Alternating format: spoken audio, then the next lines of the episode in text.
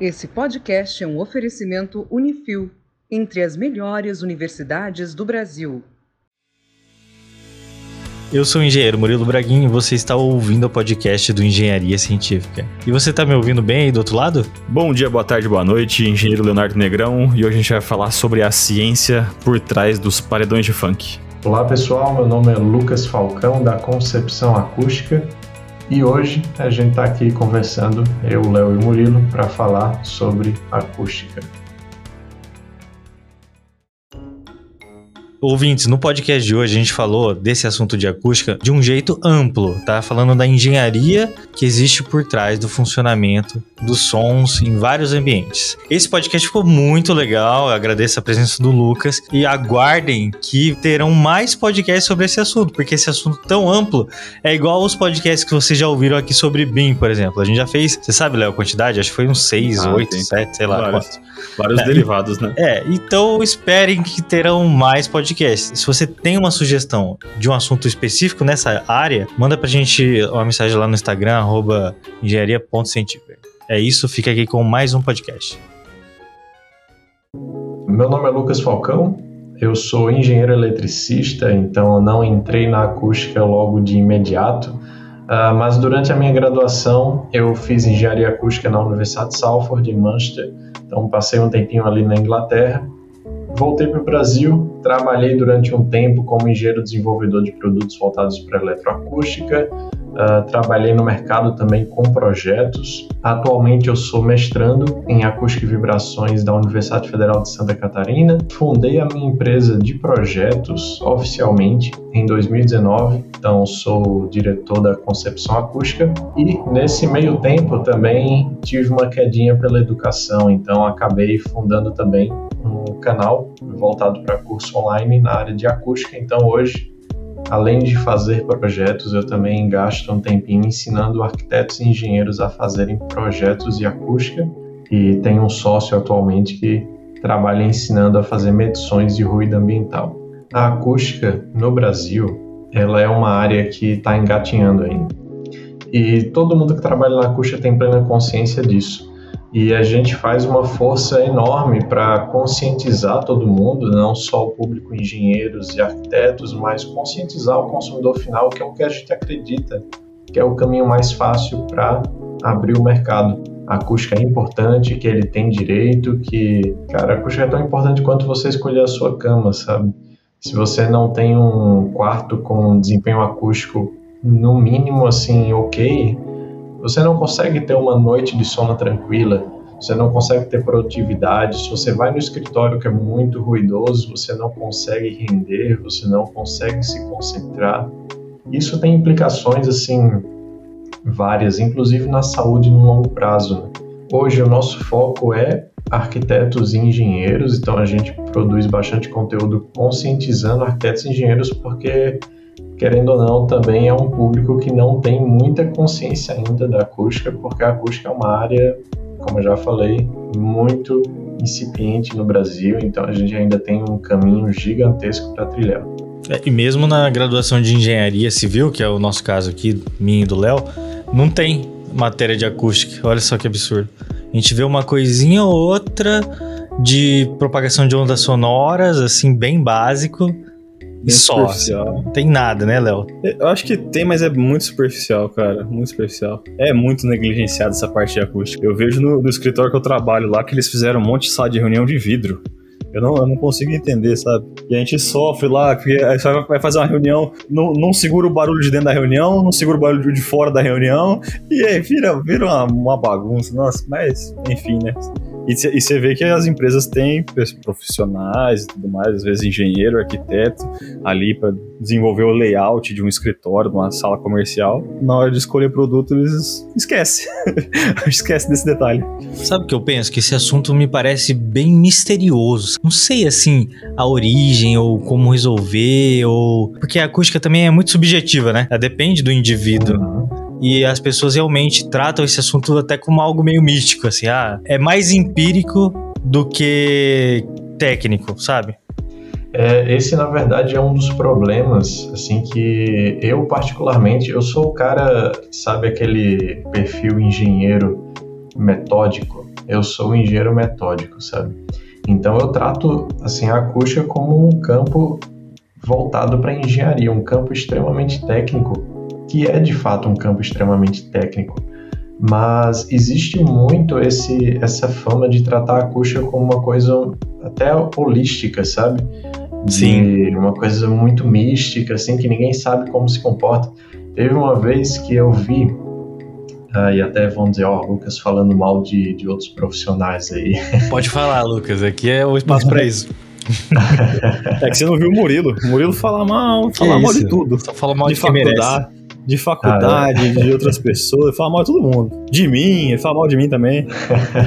Boa.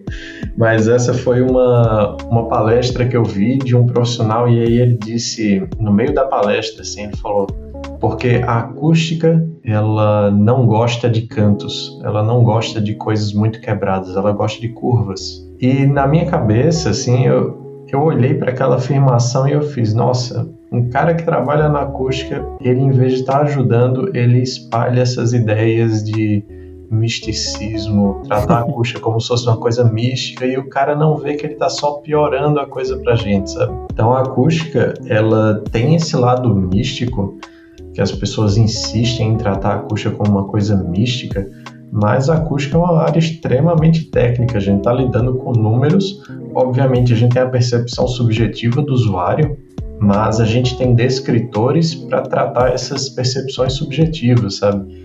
Então, mesmo na subjetividade da acústica, a gente ainda trata ela tenta, pelo menos, tratar ela como algo muito técnico, muito objetivo, que de fato é, né? É uma engenharia, é uma coisa que é técnica. Então, cara, isolamento acústico, condicionamento acústico, não é simplesmente pôr materiais, escolher coisas assim. Nossa, será que vamos colocar tal material porque fulano disse que é bom por causa disso, por causa daquilo? Cada problema ele tem uma solução e a gente parte de simulações, de medições, então são coisas extremamente objetivas, sabe? Então, em vez a gente, não sei se vocês já viram quando as pessoas começam a ir muito para acústica de estúdios e etc, e daí as pessoas começam a sair com fórmulas que elas tiram da, da, própria cabeça porque funcionou uma vez e começam a tratar dessa forma, sabe? Repetindo o mesmo processo em vários outros projetos. Ou porque ela acha que funcionou, né? Exatamente. Mas você vê que não teve uma medição, não teve uma avaliação objetiva daquilo, é tudo puramente subjetivo. É uma coisa interessante até. Nossa cabeça, ela tende a mascarar certas percepções. Isso acontece o tempo todo quando você vê o pessoal que gosta muito de áudio. São os famosos audiófilos, né? Pessoal que compra um sistema caríssimo de 50 mil reais e escuta uma música lá e fica assim, eh, degustando né, a música. E a, a, percepção que a gente tem ela é muito mascarada por outras percepções que a gente tem do espaço. Por exemplo, a gente tem uma percepção visual e se um sistema de áudio ele é bonito, se ele tem um certo design mais moderno, etc, um design que te agradou, você tende a achar que ele soa melhor de fato. Então você é enganado pelo seu cérebro, sabe? Uhum. Ele acaba mascarando as percepções e você acaba achando que, olha, eu achei aquele sistema muito bonito e por isso eu acho que ele toca melhor também. Teve até um cara que fez uh, uma pesquisa muito legal nesse sentido. Eu não vou lembrar o nome dele agora. Se eu lembrar até o fim, uh, daí eu falo o nome mas ele passou a vida inteira dele pesquisando sobre isso e no final ele colocou que é impossível você determinar se um sistema de reprodução de música ele é melhor ou é pior olhando para ele. Então, os testes de acústica, os testes subjetivos, eles deveriam ser todos testes cegos, porque toda percepção que tu tem do design, da, da, do visual do produto influencia muito a tua percepção do que tu tá escutando. Então acaba mascarando tudo e você acaba tendo uma percepção totalmente alterada, sabe? Por isso que o pessoal gosta de comprar aquelas aquelas caixas aqui de som que tem uns LED que fica piscando e girando e tudo mais. Exatamente. Quanto mais colorido é melhor, porque as pessoas devem falar assim: "Ah, se tá piscando luz, então é muito ah, boa". É.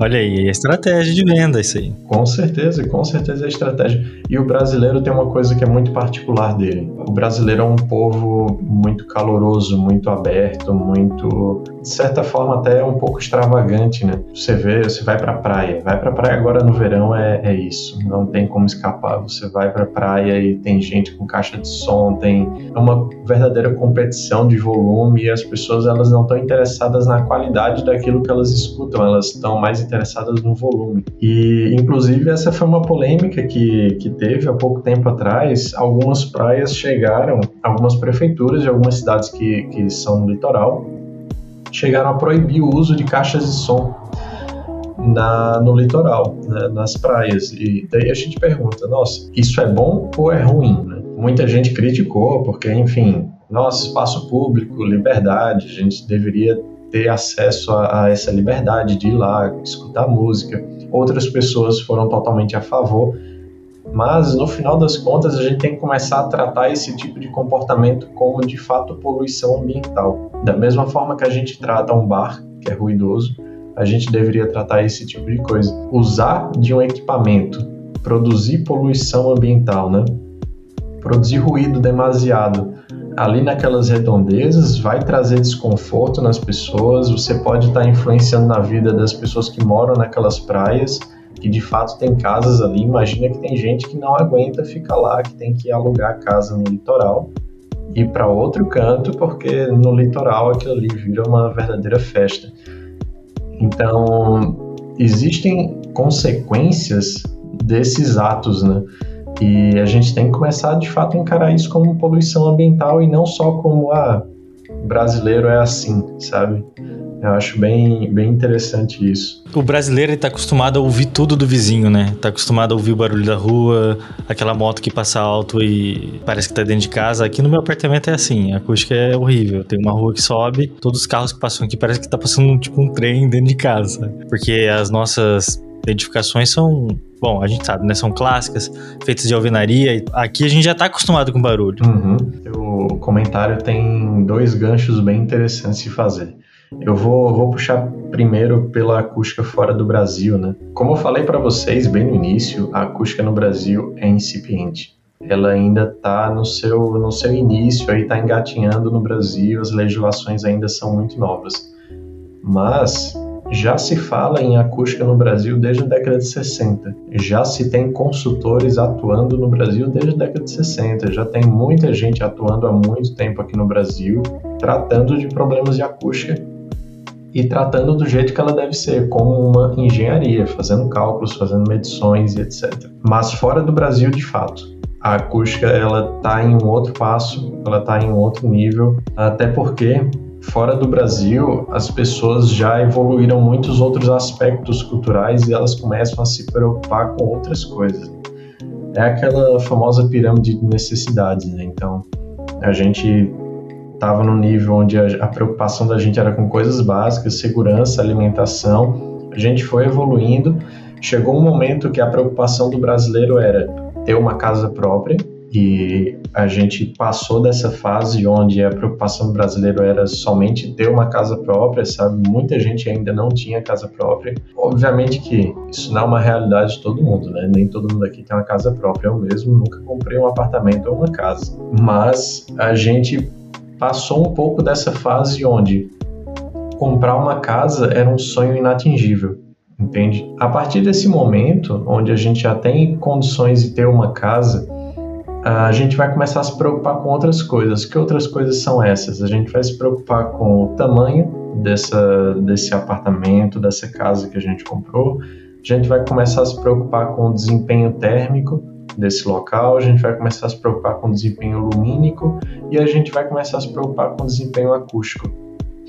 Então, em outras sociedades onde a gente ultrapassou essa, essa pirâmide de necessidades há mais tempo, essas necessidades básicas elas foram conquistadas há mais tempo e exemplos disso é a Europa, é a América do Norte, essas sociedades naturalmente têm legislações mais avançadas no aspecto acústica.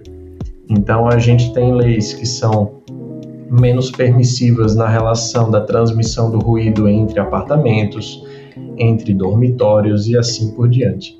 As famosas batidas né, de, de sapato ali do andar de cima. Então, tudo isso em outros países é mais avançado. Além das leis, é também a questão cultural, né? Que acho que a gente tem até algumas leis, mas muita gente acho que releva a questão de barulho, sei lá. Às vezes parece que a gente, a gente se sente. Eu, eu tenho esse, essa percepção que eu às vezes deixo, ah, o cara tá fazendo barulho vizinho e tal, pra não arrumar confusão, sei lá, alguma coisa assim. Você meio que tem, tenta relevar em vez de se incomodar, sabe? Realmente. Uhum. É, porque a gente acha normal. A pergunta que eu te faço, Léo, é o seguinte: será que o problema é o vizinho que faz barulho ou é o desempenho da edificação que é ruim? Ah, é as duas coisas. Porque eu, eu já não, não gosto do meu vizinho quando faz barulho, não. ah, eu, eu te pergunto isso, cara, pelo seguinte: muitas vezes a, o desempenho da edificação é ruim e a gente sabe que pessoas convivendo dentro de um espaço elas andam Uh, nessa pandemia, as crianças ficaram dentro de casa, então a gente tem crianças andando para lá e para cá brincando literalmente dentro das suas casas, assim. E a gente sabe que criança não dá para controlar. Isso aconteceu no meu condomínio, tá? Um vizinho, ele reclamou tanto de uma família que morava com uma criança na época da pandemia que a família resolveu se mudar porque não aguentava mais as pressões do, do vizinho. E eu sei que na edificação que eu moro, o desempenho acústico da edificação não é dos melhores. Mas a pessoa tende a direcionar os esforços naquilo que ela acha que é o causador do ruído. E o causador do ruído, logicamente, na cabeça de todo mundo, é quem está fazendo o ruído, né? Mas existe também o transmissor ali no meio daquela história. Então, se as edificações elas tivessem um desempenho bom, mesmo que existissem crianças brincando, não daria para escutar. E esse é um questionamento muito bom, porém, é um questionamento que entrou no Brasil somente em 2013 que foi quando saiu a NBR 15575, que provavelmente vocês já já estão cansados de escutar sobre essa norma, né? Mas que foi quando a 15575 botou em pauta desempenho acústico de edificações. E aí foi quando todo mundo começou a pensar, nossa, realmente as edificações precisam serem padronizadas no quesito desempenho acústico, porque não dá mais para construir edificação de todo jeito e as pessoas começarem a, enfim, ter um inferno dentro de casa. Né? É, existem os parâmetros de silêncio, você sabe dizer essa tabelinha, Lucas? Como é que é? Sei, sei sim. A NBR 15575, agora respondendo a pergunta do Murilo, ela se baseia nesse parâmetro de ah, o que será que é conforto, o que será que é silêncio, qual é o ideal para uma pessoa para ela ficar dentro de casa, para ela ter uma noite de sono tranquila, qual é o ideal, onde é que a gente encontra esse valor. E isso tudo, existem diversos estudos que embasam ah, esse tipo de, de valor, né? Mas isso tudo vem de uma outra norma que a gente tem, que é a NBR 10152 a NBR 10152 ela fala de acústica uh, em ambientes internos, é conforto acústico em ambientes internos, e ela vai dizer para a gente o seguinte, ó, para um dormitório você precisa ter no máximo X dB, 45 dB, se eu não me engano, é o máximo permitido para um dormitório. Então ela estipulou ali um limite, um limite de conforto, sabe? Acima daquilo é totalmente inadequado para alguém dormir, inclusive ah, tem vários estudos que sustentam a ideia de que se você está num ambiente ruidoso tentando dormir, o teu cérebro está sempre em alerta, ah, tu não consegue chegar no estágio mais avançado do sono, isso prejudica a tua memória, prejudica a capacidade de recuperação do teu corpo. Eu até gosto de falar que é como se, se a gente voltasse no tempo, sabe? Vamos voltar no tempo e vamos lá para a época da, da Idade das Pedras onde a gente de fato vivia na, na selva, né? O nosso cérebro, ele se condicionou a fazer a gente sobreviver. Ele é uma máquina de, de avisar para a gente quando existem perigos e etc.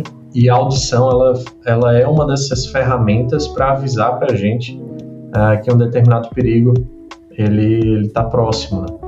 Então, quando a gente está dormindo, todos os nossos sentidos eles repousam, eles são desligados, exceto a audição. Por que isso? Porque se acontecer algum barulho, a gente acorda e pode correr, pode fugir, pode tentar sobreviver. Né? Da mesma forma, quando ruídos muito altos eles acontecem numa selva, o que é que tu espera disso? que tem alguma coisa errada, né? Então, se tu tá numa região de, de floresta e um ruído muito alto aparece, tem alguma coisa lá. Alguma coisa está acontecendo, alguma coisa que não pertence àquele lugar. O cérebro naturalmente injeta adrenalina no teu corpo e daí várias consequências a partir disso.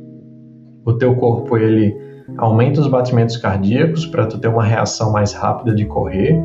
Uh, existem, existe uma injeção muito rápida de açúcar no teu sangue para tu conseguir ter força, né, para tu conseguir ter de onde tirar esse combustível para de fato correr também. Enfim, uma série de coisas. Uh, e existe o hormônio do estresse, o cortisol.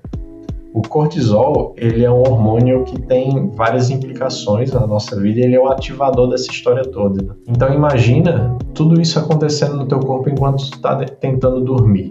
É uma verdadeira bomba que está acontecendo no teu corpo, várias coisas lá, tu não consegue dormir, tu não consegue entrar no estágio de sono profundo, no outro dia tu vai chegar no escritório e vai estar tá ferrado. A acústica, ela tem essa importância muito clara para desde 2013 só que a gente está falando sobre isso, sabe? Sobre desempenho acústico de edificações. Então, cara, a gente ainda tem um caminho gigantesco pela frente, muita coisa mesmo, mas a gente está avançando muito rápido. Inclusive, no Brasil, a gente tem um curso de graduação em engenharia acústica na UFSM. Se eu não me engano, a primeira turma se formou em 2014 ou foi 2015. Que interessante isso. Bem legal, né? Bem legal. Lucas, e agora, depois de tudo isso que você falou, como é que fica a questão da pessoa que vai comprar o imóvel e ela não faz ideia de como vai ser a acústica naquela região, naquele ambiente? Cara, assim, dá para falar bastante coisas sobre, assim, pelo menos dar um direcionamento para alguém que vai comprar um imóvel, né? Mas eu acho que a coisa mais importante é a gente começar a entender que a gente tem direito a edificações com conforto acústico, sabe? A gente tem de fato direito, as construtoras elas são obrigadas a entregar, agora com a NBR 15575, elas são obrigadas a entregar uma edificação que tenha um mínimo de conforto acústico. Uh, se eu não me engano, o, a Caixa Econômica ela não financia imóveis uh, sem antes ter passado por uma avaliação do desempenho acústico. Então, existe essa, essa obrigatoriedade de fato de entregar um certo desempenho acústico. Algumas prefeituras também colocam algumas normas na aprovação de projetos, né, para o desempenho acústico não ser negligenciado. Uh, muitas vezes, até quando se constrói algumas casas geminadas, isso se torna um problema muito grande, né? Porque a gente é. tem uma pessoa morando de um lado, escutando a vida de uma outra família, assim, de uma forma praticamente invasiva. Né? É, como se fosse uma casa só dividida ao meio. Né? Exatamente, exatamente. Então já existe essa preocupação e a primeira coisa que a gente tem que ter na cabeça é que é direito nosso, sabe? E a gente tem que começar a cobrar mais isso das construtoras, tem que começar a fazer com que as pessoas tenham um olhar diferente sobre isso. Dito isso, existe pouca coisa que o consumidor final, sem um conhecimento técnico, entrando naquele imóvel, ele consiga perceber se o imóvel vai ter ou não um desempenho acústico interessante. Principalmente quando a gente fala do desempenho entre unidades habitacionais. A não ser que a unidade habitacional ao lado ou acima de você esteja sendo utilizada na hora da visita, é muito difícil tu ter uma noção de como vai ser o desempenho acústico daquela edificação. E como que fica parte disso, da sub, sub, ó, as palavras difíceis, subjetividade? E pode ter pessoas que são mais sensíveis ao, ao a questão de, de, sons. Não tem como tratar isso aí, né? Eu vou complementar o que o Léo falou aí. Eu uhum. trabalhei alguns anos é, do lado da pessoa que fazia o atendimento a cliente numa construtora. E eu posso falar assim que, sei lá, 50% de todo atendimento era relacionado à acústica. A, a pessoa não estava conseguindo dormir, e daí eu acabei, no final das contas, lá contratando um ensaio lá do bairro, da região, das ruas e tal.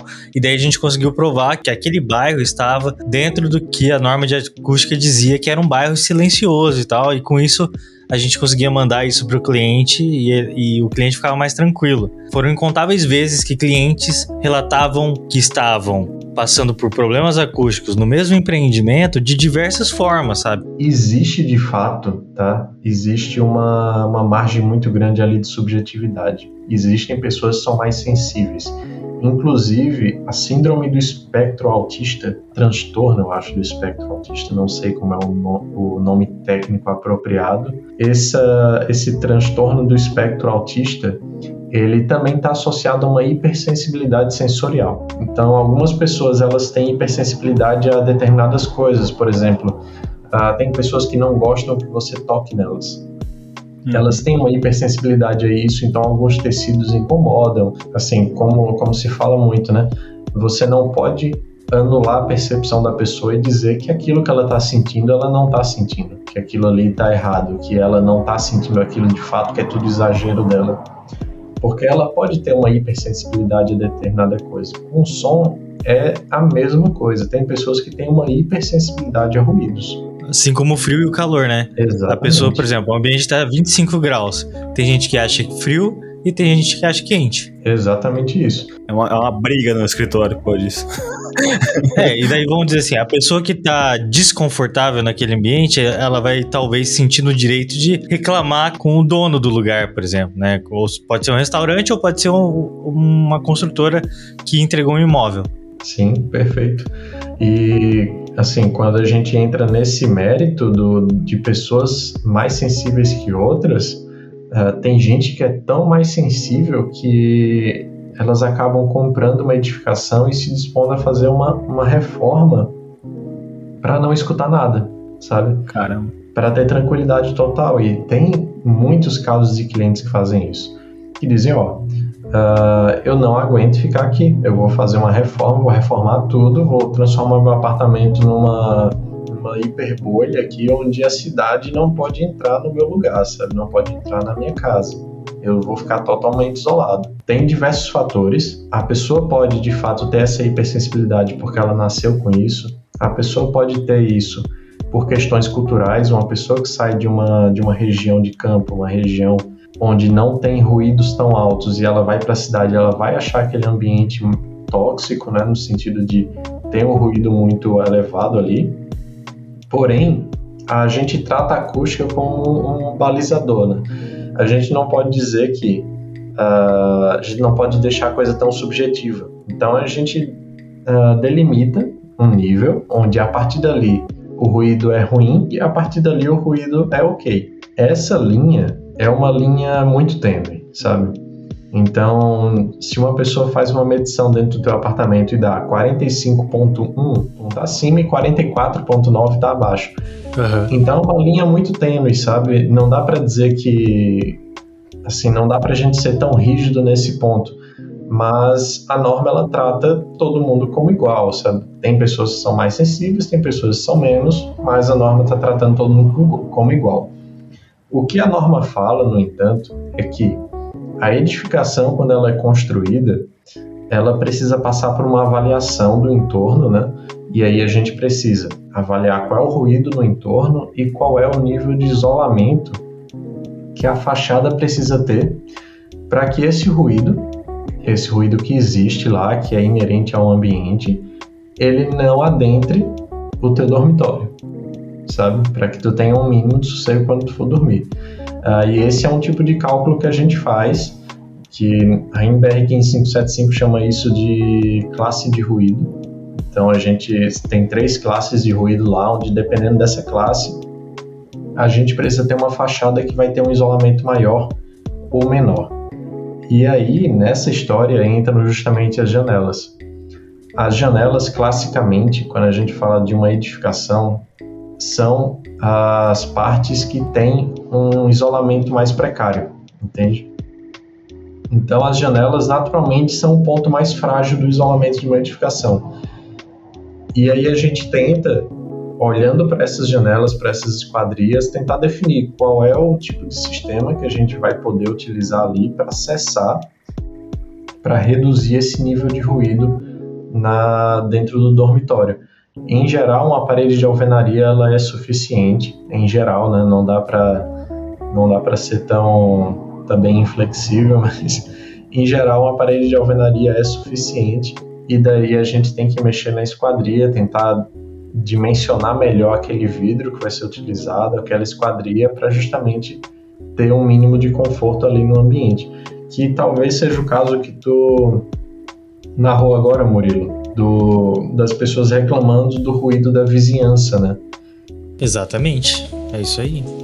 E olha só, eu até tenho um relato muito maluco para fazer. As pessoas acham que eu fico contando mentira aqui no podcast, mas é verdade mesmo. Uhum. olha só, é Ó, Lucas, analisa aí esse caso. Aí. Tem um, um, colega meu que trabalhou uma vez no atendimento de uma construtora. O cliente foi, fez o seguinte: o cliente estava incomodado com o barulho que vinha da churrasqueira. E aí ele é, reclamou com a construtora, a construtora foi lá e falou assim: olha, não tem o que fazer, porque é o arrasto de ar causado pela churrasqueira dos apartamentos, quando funciona o exaustor lá em cima e a boca do, da churrasqueira é aberta tal, enfim. Aí o cliente foi lá e contratou um engenheiro para fazer uma medição acústica. Ele mediu esse apartamento em vários pontos. Em todos os pontos passou, menos em um. Eu não lembro qual ambiente que era, se era sala, alguma coisa assim.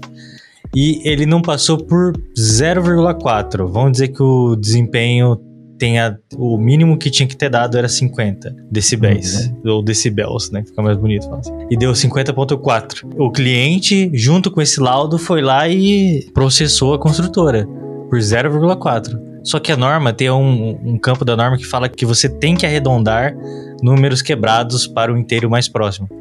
E aí a construtora ganhou o processo por causa disso. Que arredondando dava 50 e 50 passa na norma. Olha aí. É bem possível disso acontecer, tá? É bem possível mesmo. Quando o assunto é acústica, as pessoas ficam muito sensíveis porque isso traz uma irritação muito grande. Se uma pessoa ela já está a ponto de contratar alguém para fazer uma medição e ir lá avaliar o ambiente ou fazer um projeto desse tipo, a pessoa ela já passou por um nível de incomodação tão grande assim que Cara, é, é inimaginável, sabe? As pessoas, elas realmente elas perdem o sono por causa desse tipo de problema. Então, nesse caso da churrasqueira, a coisa mais comum que a gente faz, se a gente é o lado, o lado que está sendo reclamado na história, né? A primeira coisa que a gente faz é diminuir a, vamos dizer assim, diminuir a dor do, do reclamante. É dizer, não, esse cara tá ficando maluco, não, esse ruído aí nem, isso aí nem existe. Não, não, é muito baixo isso. Só que ele pode ser enquadrado facilmente naquela categoria dos hipersensíveis. E ele não pode ter noção nenhuma disso, sabe? Simplesmente para ele aquilo ali incomoda muito e a, incomodação é genuína. Você não pode desprezar a incomodação da pessoa, independente do ruído, se ele está acima ou abaixo do mínimo, né? Exatamente. Uh, recentemente eu tive um caso, recentemente não, faz um tempo já. Eu tive um caso de um cliente que ele tinha alguns motores de, de câmara fria na fachada da edificação. E ele cometeu o erro, assim, o erro ingênuo de colocar esses motores uh, virados para a fachada frontal da edificação. E do outro lado da rua já tinha uma casa, né? Então aqueles motores funcionavam a noite inteira. Era uma fábrica de pizzas, inclusive. E não tinha o que fazer, sabe? Tinha que funcionar a noite inteira, não tinha como desligar, era uma câmera fria. O produto podia, poderia perder a validade por causa disso, sabe? Poderia estragar ali. E daí, um vizinho reclamou. E acontece que o dono da fábrica, no, andar de cima, no segundo andar, não sei nem se isso é permitido, mas no segundo andar, uh, um parente do dono da fábrica morava lá. E ele dizia: Nossa, esse vizinho ele tá reclamando à toa, porque eu durmo aqui a noite inteira em cima desses motores e eu não escuto nada. Como é que o cara lá do outro lado da rua ele tá escutando? E de fato, quando a gente foi fazer a medição, estava acima da norma. Estava acima da norma, o dono do, da, da fábrica continuou reclamando, continuou dizendo que era frescura. Foi um parto para ele fazer um projeto. É. ele não queria, não não estava convencido. Mas eu acho que a gente pode até entrar depois desse mérito do que é um projeto de acústica, porque as pessoas também não sabem o que é, né? Exatamente, exatamente. E nessa história, ele teve que fazer, ele teve que fazer um isolamento ali, teve que diminuir o ruído, a prefeitura ainda multou ele porque ele demorou para ir atrás disso, sabe? Demorou para resolver o problema. Até a última vez que eu encontrei com ele, ele ainda estava negando, sabe? Dizendo que não, que o vizinho estava perseguindo ele, que era perseguição política, que era isso, que era aquilo. E eu assim, nossa, não, cara, desiste dessa ideia, faz logo o projeto, resolve o problema e é isso aí, bola pra frente. Se a pessoa não tem tipo, meio que consciência que ela é hipersensível, ela vai achar que é o problema do, do barulho das pessoas, do isolamento. Às vezes você tem que dar uma notícia ruim pra ela, né? às vezes tem que dizer, ó, tá tudo dentro, o problema não é o, o você. Tem uma notícia, uma notícia boa e uma ruim, qual que é a boa? O teu apartamento tem um isolamento bom, foi a ruim, você tem problema. é, e esse tipo de pessoa, ela tem que colocar na cabeça dela que a partir do momento que a edificação é provada que tem um bom isolamento, que está tudo dentro dos limites e que não tem mais nada a ser feito sobre isso, ela tem que colocar a mão no bolso e ponderar se ela vai querer assim se acostumar com a ideia, se acostumar com o ruído ou se ela vai fazer algo a respeito disso. Ela pode fazer um projeto, pode chegar no limite lá na, na casa ideal dela, como muitos clientes fazem, e é isso aí, vai dormir sossegada. O que o problema é que muita gente acha que pelo fato dela estar tá incomodada, ela precisa cobrar dos outros isso, sabe? Sim. Então, tem muito caso de, gente que não se conforma com o resultado de um laudo, por exemplo. Isso, ah, nossa, é isso aí mesmo. Isso acontece. Porque a pessoa espera um resultado, espera que o resultado seja positivo pro lado dela, né? Na verdade, o laudo ele é imparcial, ele é um valor absoluto. Exatamente. E aí a pessoa não coloca isso na cabeça e ela quer de toda forma cobrar isso de alguém, ela não quer admitir que aquilo ali tá dentro dos limites, sabe? E cara, não tem jeito, não tem jeito bom de, de tratar esse assunto, sabe? Quase sempre isso para na justiça e quem tem que decidir é um juiz, que é uma pessoa totalmente imparcial, e acabou a história por aí. Mas é. o, juiz contrata um, ele designa um, um engenheiro para fazer um, um, laudo, alguma coisa assim, nesses casos? Muitas vezes sim, muitas vezes existe isso, uh, que aí a gente chama de perito judicial, né? Sim, uhum. exatamente. Então ele faz essa, esse exame, ele, ele faz essa examinação ali, e daí ele dá o aval dele, né? Diz, olha, tá dentro ou tá fora. Isso acontece muito quando é um caso, por exemplo, de uma construtora contra um cliente e os dois apresentam provas que são contraditórias. Sim. Então, o cliente manda uma prova a favor dele, a construtora manda uma prova a favor dela e o juiz diz: Ó, quem é que eu vou acreditar? Aí ele pega um perito judicial, que é o cara imparcial que vai lá, faz a medição e vai dar o definitivo, sabe? Exatamente. Assim como qualquer caso de patologia ou de avaliação de imóveis, o juiz determina o perito dele. Isso acontece muito em ruído. Existe uma norma muito específica para medição. Eu, o que eu mais gosto da acústica é que a gente tem 50 normas, cada norma para uma situação diferente, para uma metodologia de medição diferente. E quando a gente vê o cara tratando a acústica como uma coisa mística, daí eu já, já mostro as 50 normas na frente dele para ele descobrir que existe norma para acústica que é uma coisa técnica de fato. Uh, mas o, o, interessante é que existe uma metodologia muito bem definida para medição de ruído, porém existem muitos casos de manipulação desses resultados. Então, como ruído ambiental é uma coisa que a gente pode, uh, se não tiver o devido cuidado, os valores eles podem variar, sim, bastante. Então, Uh, foi o caso que, eu não sei se foi o Murilo ou se foi o Léo que falou, mas o caso ali do 0.6, 0.4, né? Em ruído ambiental, pode dar o 0.4 acima. E aí chega o cliente e diz, ó, oh, você tá 0.4 acima. Da mesma forma, o dono do restaurante pode fazer um laudo e o engenheiro, o, enfim, o técnico lá que vai fazer o laudo, só engenheiros ou arquitetos fazem um laudo, né? Mas às vezes o técnico faz a medição e o engenheiro assina por esse laudo. Mas pode acontecer do contratado ali, o profissional contratado, ele resolver dar uma ajudinha, o que não poderia ser o caso, porque ele tem que ser totalmente imparcial, independente de quem contrata ele. Mas pode acontecer no caso dele, ah, vou dar uma ajudinha aqui, vou tentar fazer uma medição num período que uh, vai ser mais favorável, sabe? Sim. E aí cai naquele 0.4 abaixo, e daí o juiz pega dois laudos que dizem coisas totalmente diferentes. Nossa, o que, que, que, que eu vou fazer com isso aqui, né? Em ruído ambiental, isso é clássico.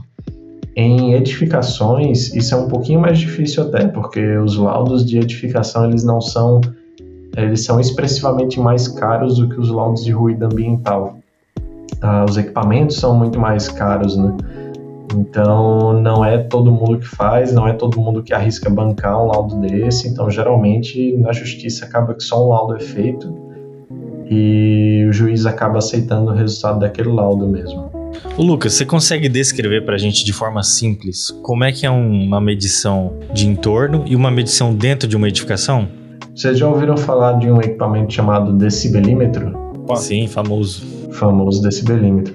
Na acústica, a gente não gosta muito de usar o nome decibelímetro, porque parte do princípio que decibel é uma unidade, decibel não é uma unidade, na verdade, né? Então ele é tratado com outro nome, um nome mais técnico que a gente chama de sonômetro, mas é a mesma coisa. O sonômetro é o equipamento responsável por fazer medições de nível de pressão sonora. Então, os famosos decibéis aí é o que a gente usa para determinar qual é o nível de pressão sonora. Para a gente fazer medições de ruído, basicamente só o sonômetro é necessário. Geralmente as medições de ruído elas são feitas em unidades habitacionais próximas, que são as vizinhanças. A medição de ruído ela é sempre feita encarando alguma coisa como a fonte do ruído, né? no caso uma fábrica, um, enfim, um potencial poluidor ali, um bar.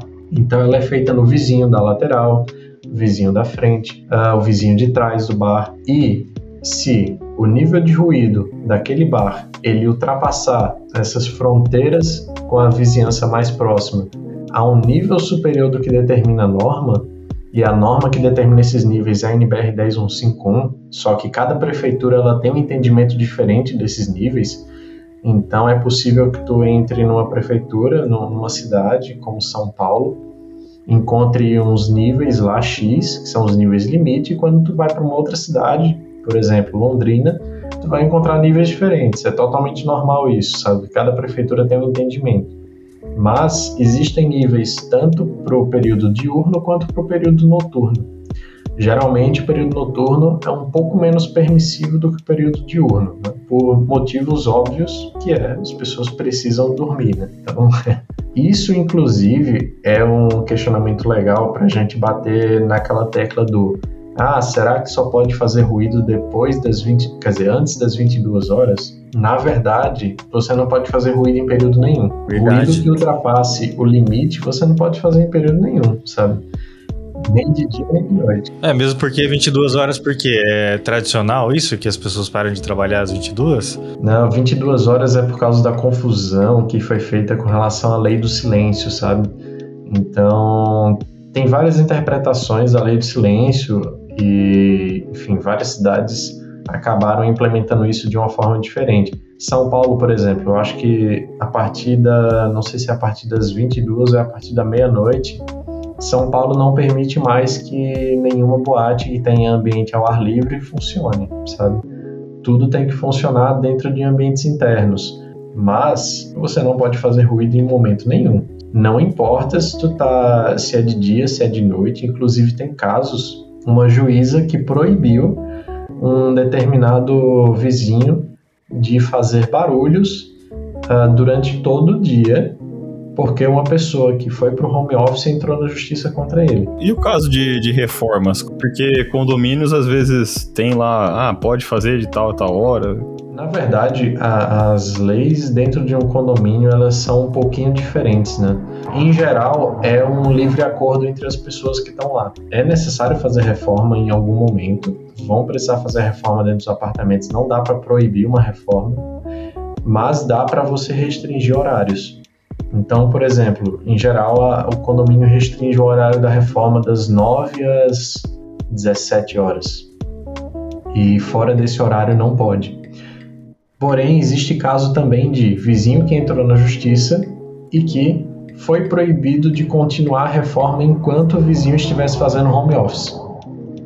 Porque ah. a reforma estava impactando na produtividade dele. Eu não duvido que ele realmente tenha perdido produtividade por causa disso, porque a reforma. Não perde. A gente sabe como é, mas proibir, né? Pra proibir, cara, chega num extremo aí, né? É. Então, mas aí você pega o contexto que é, tipo, são prédios e apartamentos que às vezes tem um isolamento horrível, né? Aí uma reforma em cima da, da, da, do apartamento já tem um isolamento ruim, a pessoa que tá ali trabalhando já meio que adaptado, acho que a chance de dar, dar ruim é muito, é muito grande, né? Não, e qual Exatamente. a diferença de uma alegação de um home office para qualquer outra coisa? Ah, porque não me deixa descansar. Ou porque Sim. tenho, sei lá, filho pequeno. Porque uhum. tem um animal sensível, sei lá. É, pessoa de idade e tal. É porque é. se for assim, talvez nunca vai poder ter nada mais, sabe? Imagina, até o cara sair de home office, a pandemia não tem fim. Quando que a pandemia vai acabar? Não sei. É, exatamente. E, assim, e se o trabalho começar a ser híbrido, as pessoas vão começar a trabalhar cada vez mais em home office. Exatamente. Aí o cara tem que, fazer, tem que dar um jeito de, ter uma, de fazer a reforma sem barulho. vai quebrar, é. vai quebrar.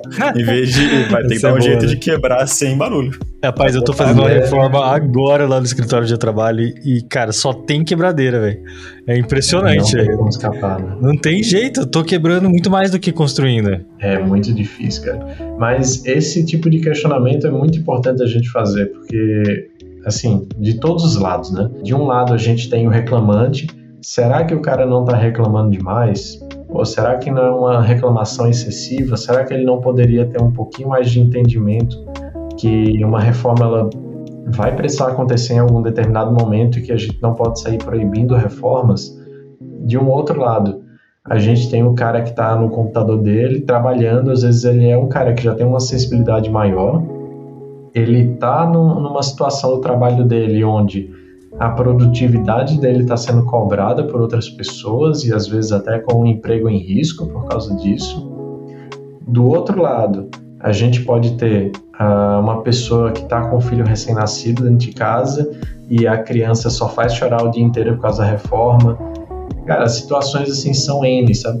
E é por isso que quando um caso desse vai parar na justiça, o juiz ele às vezes vai tomar a decisão que é mais pertinente uh, ah, para o cenário, né? Uhum. Então ele vai dizer, olha, é realmente o cara está numa situação muito complicada, o cara está ameaça, tá sendo ameaçado de perder o emprego por causa dessa reforma.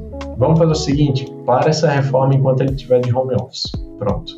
Então, uma coisa que me incomodava na, no home office com as reformas, o que, que era? Porque não tinha comunicação. Eu acho que é esse que é o, também é um ponto. Porque às vezes uh, os condomínios e tudo mais, ou, ou, ou, os vizinhos, eles não te avisam. Porque às vezes se você falar assim, ó, oh, daqui uma semana eu vou começar a quebrar e vou quebrar um monte de coisa e tal, vou ficar uma semana quebrando. Você pode se planejar, tipo, às vezes para poder ir para um coworking, hoje tem, né, tem essas coisas. Você pode, às vezes, se programar com um negócio desse. Você pode chegar pro vizinho e falar, pô, me ajuda a pagar um, um, um coworking, hein? Vamos rachar esse negócio aí, pra, porque aí você faz sua obra aí de, de boa, sei lá, negociação, né? uhum. né? Aí é, é questão de um, de um. pra não ter que ir pra justiça, né? Mas, às vezes, eu acho que como. Ah, vou, vou fazer. E aí o, o vizinho não, não, avisa o outro, é, ninguém se comunica, e aí quando vê, você tá lá do nada, começa. Parece que vão derrubar um prédio na sua cabeça, aí para, e depois volta de novo, aí você não sabe se vai acabar, se acabou, não acabou.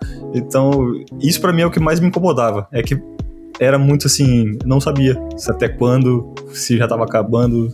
É, isso era muito ruim. Não, e esse é um problema clássico. O, a fonte do ruído, ela nunca acha que ela é fonte de ruído, entende? Então, o cara que está fazendo a reforma, ele não acha que ele está errado. Ele acha que ele está fazendo uma reforma e está tudo certo. E aí, se o vizinho chega para ele reclamando, ele não tem o jogo de cintura de dizer, ó, oh, cara, realmente, desculpa, eu tô fazendo a reforma aqui, eu não te avisei.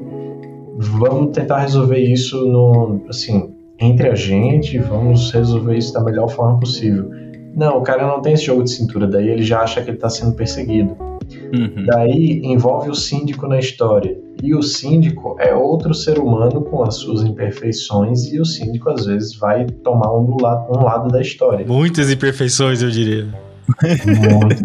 Aliás, deve ser até o requisito para ser síndico isso. É, geralmente o síndico é aquele cara que parece que tá sobrando hora do dia dele, né? E daí ele resolve ser síndico. Pro cara conseguir aturar ser síndico, porque é, é difícil, né? Pra ele agu aguentar isso, ele não pode ser uma boa pessoa. Não pode, ser alguma coisa errada com ele. Entendeu? Não, esse cara tem algum passado obscuro, o cara, sei lá, foi pra guerra, alguma coisa assim. Meu pai foi síndico por uma semana. Ele não ficou mais que isso. Não aguenta, né? Expulso, é, quase que saiu expulsado, porque não, não, não aguentou. Não deu e falou, não, ah, é, eu não, não aguento. Não, e tem condomínio que é ser síndico é você estar tá disposto às 11 horas da noite você ser acordado por algum vizinho por causa de um problema assim uh, bizarro, sabe? Um, um vizinho que tá reclamando porque apareceu uma barata no apartamento dele. Exatamente.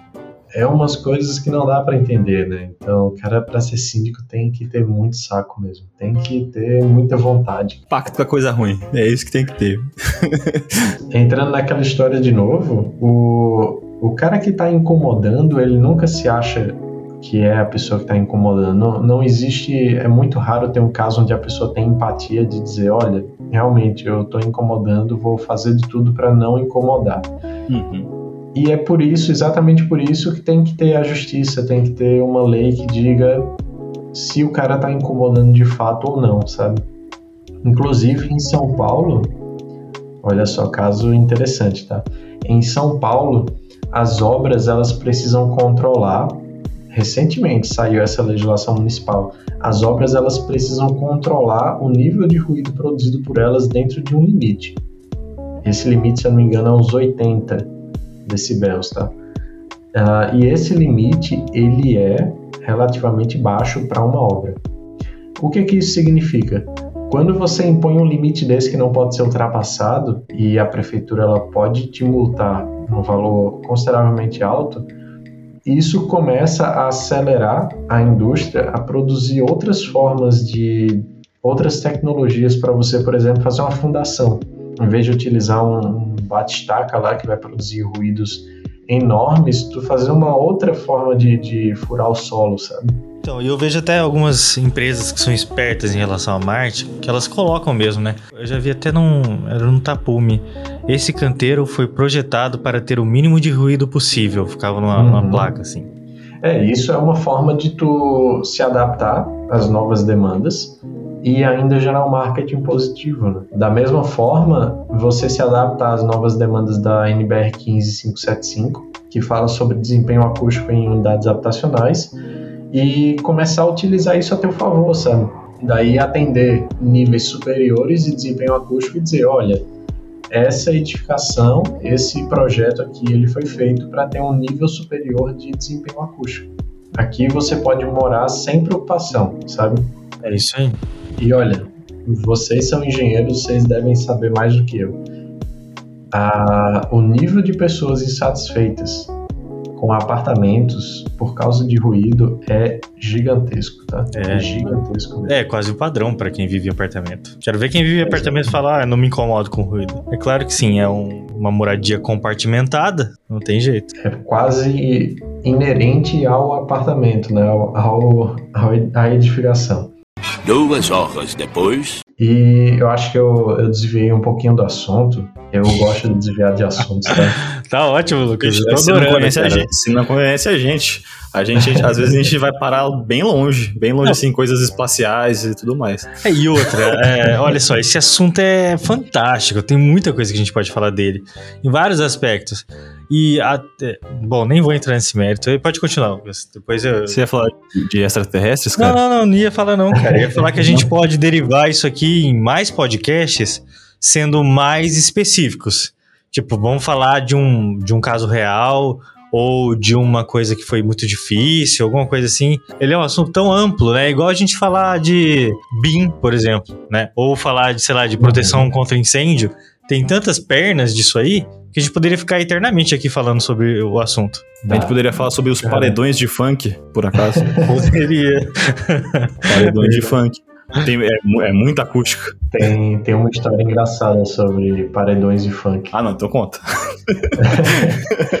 Quando eu tava no meu estágio, eu fiz estágio numa empresa que produzia alto-falantes e caixas acústicas, né? Quando eu entrei, uma das coisas que eu produzi no meu estágio foi toda a concepção de um sistema de, de tipo um paredão mesmo. E aí, quando eu fui apresentar isso na minha banca de estágio, o meu orientador ele olhou assim para mim com uma cara bem decepcionada. Ele fez: Lucas, quer dizer então que você terminou engenharia, foi fazer engenharia acústica na Inglaterra para ensinar as pessoas a fazer paredões? Decepção total. Eu sou um, é um doutor- cara- sou um pós-doutor em paredão. E ele é um cara que ele não. Assim, sabe aquele cara? Ele é quase um, um inglês, assim. Ele não tem. O humor dele não é uma coisa assim muito sofisticada. Ele é um cara que ele tá falando sério o tempo inteiro. E daí ele falou isso, daí eu fiquei sem reação nenhuma, porque ele falou no meio da apresentação, assim, no finzinho da apresentação. Eu fiquei. Nossa, o que é que eu faço agora pra contornar essa situação? Será que a gente tem que explicar o que é um paredão pros ouvintes? Fiquei pensando aqui.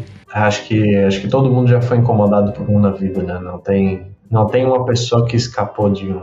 Ouvinte, se você não sabe o que é um paredão, digita paredão no Google Imagens. Pronto, é aquilo ali. Talvez você não goste das imagens que vai aparecer, mas é, É. isso aí mesmo. Procura no YouTube, que é mais legal. Porque vai aparecer coisas bem interessantes. Bizarro, Ou não. Tem uns vídeos bons no assim. YouTube sobre isso. Ah, e não é Big Brother, porque as pessoas estão agora. A gente tá na época do Big Brother. As pessoas Ah, vão é falar que é. Big Brother terça-feira. Não é, gente. Ah, isso é verdade, tem isso aí. É, digita assim, vai lá no YouTube, digita paredão funk, mas antes coloca o volume no máximo.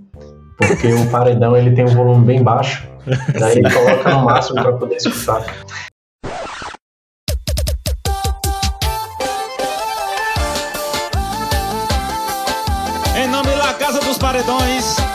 Isso é Gaguinho do Piseiro. Ô meu parceiro Danilo Paredão, tamo junto. No meu entendimento, tem aquele engenheiro que vai proteger acusticamente as pessoas do paredão e aquele engenheiro que vai fazer o paredão ser o mais incrível possível, né? Sim. Exatamente. Eu já tive dos dois lados. Hoje eu protejo as pessoas, mas eu já tive no lado obscuro da força também. E você que é ouvinte aqui do Engenharia Científica, você que gosta do nosso conteúdo, você pode seguir a gente lá no nosso Instagram, arroba engenharia.científica. Converse com a gente, mande sugestões de pauta, ou venha gravar conosco através da sua empresa ou mostrando a sua pesquisa acadêmica. Todos são bem-vindos no Engenharia Científica, um podcast para falar de engenharia com propriedade, bom humor e muita irreverência. Então é isso, pessoal. Muito obrigado e até a próxima. E voltando para aquela história das medições, quando a gente fala em edificações, a medição ela é um pouquinho diferente. A medição ela é feita com outros dois equipamentos. Um deles é uma fonte sonora omnidirecional, e aí é uma fonte sonora que ela parece uma esfera e tem 12 alto-falantes espalhados, sabe? Então é uma fonte que simula o som sendo propagado em todas as direções. E a gente faz o chamado ensaio de ruído aéreo, que é a propagação do ruído através do ar e através das paredes, né? Que é, por exemplo, esse ensaio é bom para determinar qual é o nível de isolamento contra uma pessoa conversando, por exemplo, em um quarto e escutando na sala, sabe? Um exemplo bem básico. E tem o ruído de impacto. O ruído de impacto são as batidas de pé no apartamento de cima. Uh, esse ruído ele é testado com uma máquina de impacto. E essa máquina é de fato um monte de martelinho batendo contra o piso em diferentes momentos. E daí a gente mede o nível de pressão sonora no apartamento de baixo, por exemplo. E aí com essa medição a gente consegue determinar se está acima ou se está abaixo. Então a gente consegue ensaiar tanto as paredes quanto o desempenho do piso contra esse ruído de impacto, né? O famoso ruído das pessoas caminhando e etc. Que tem inclusive vizinho que escuta até cachorro caminhando no apartamento de cima, né? De tão ruim que é o desempenho do apartamento, para vocês terem ideia. Sim. Cara, obrigado pela presença. Foi muito legal mesmo. Foi uma aula de acústica. Espero que os ouvintes tenham gostado também. E, cara, conte com a gente. Sempre que você quiser fazer um podcast sobre acústica, falar de temas assim, a gente tá aqui disponível, tá? It ends here.